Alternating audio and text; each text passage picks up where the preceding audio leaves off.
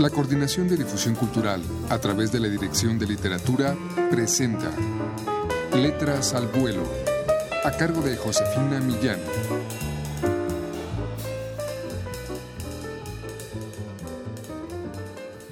De niña creía que si cambiaba de nombre, lo podría dejar todo atrás.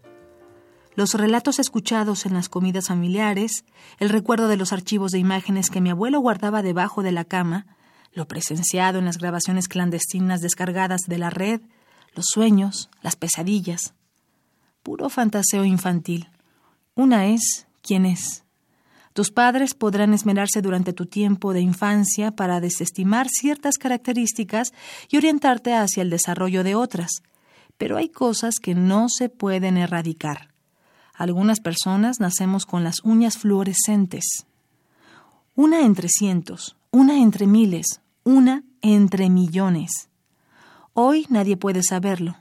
Combinar dos agentes D en una inyección compuesta consigue inhibir la producción orgánica de luciferasa durante 90 días. De modo que experimentar una negación exitosa es relativamente sencillo. Solo exige autodisciplina y dinero. La selección natural se compra en la farmacia de la esquina. Por eso mamá no entiende cómo es que un insignificante defecto biológico me ha convertido en alguien tan diferente al prototipo de persona que durante años ella y papá imaginaron para mí. ¿Un insignificante defecto biológico? Imagina cómo se siente ver resplandecer tus uñas en la oscuridad, descubrirte la consecuencia de un intento de exterminio que se supone que nunca tuvo lugar tener que recordar noche tras noche los años que tus abuelos, junto a otros seis mil idealistas, invirtieron en recolectar de los basureros grabaciones sepultadas en los cascarones de las computadoras viejas, todo para elaborar un maldito plano de memoria humana, del que al final solo quedarían cuentos de cuna para fabricar niños insomnes. Después de predecir los atentados del 12-7, el grupo de recolectores fue perseguido y capturado por las autoridades.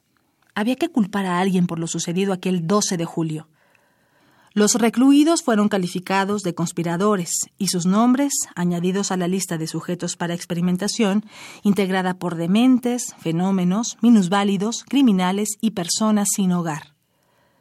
Las metrópolis implicadas en el conflicto de corporaciones se contentaron con tener un chivo expiatorio al que cargar con la responsabilidad.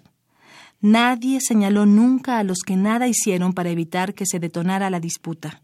De los prisioneros en las jaulas, solo un grupo consiguió escapar cuando los laboratorios se convirtieron en los blancos predilectos del enemigo. Según mi abuelo, el grupo lo integraban quienes durante el encierro habían visualizado un plan futuro. ¿Cuál era ese plan? El abuelo nunca nos dijo, aunque yo guardo mis sospechas desde hace tiempo.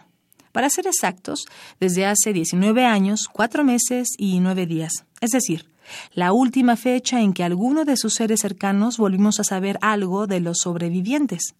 Para el resto de los habitantes de la ciudad, se trató solo de una semana en la que los titulares de la Nota Roja se abocaron a lucrar con la serie de desvanecimientos y visiones extrañas avistadas por los citadinos un martes 19 al momento de anochecer.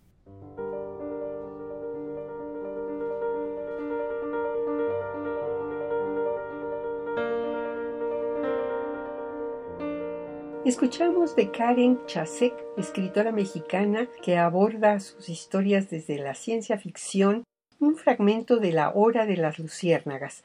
En esta historia plantea las arbitrariedades a las que el mundo somete a los seres diferentes. Ella forma parte del volumen número 10 de Solo Cuento que pueden ustedes adquirir en todas las librerías universitarias o llamando al 5622 6202.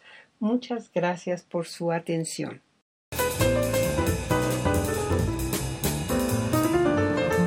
La Coordinación de Difusión Cultural a través de la Dirección de Literatura presentó Letras al Vuelo, a cargo de Josefina Millán.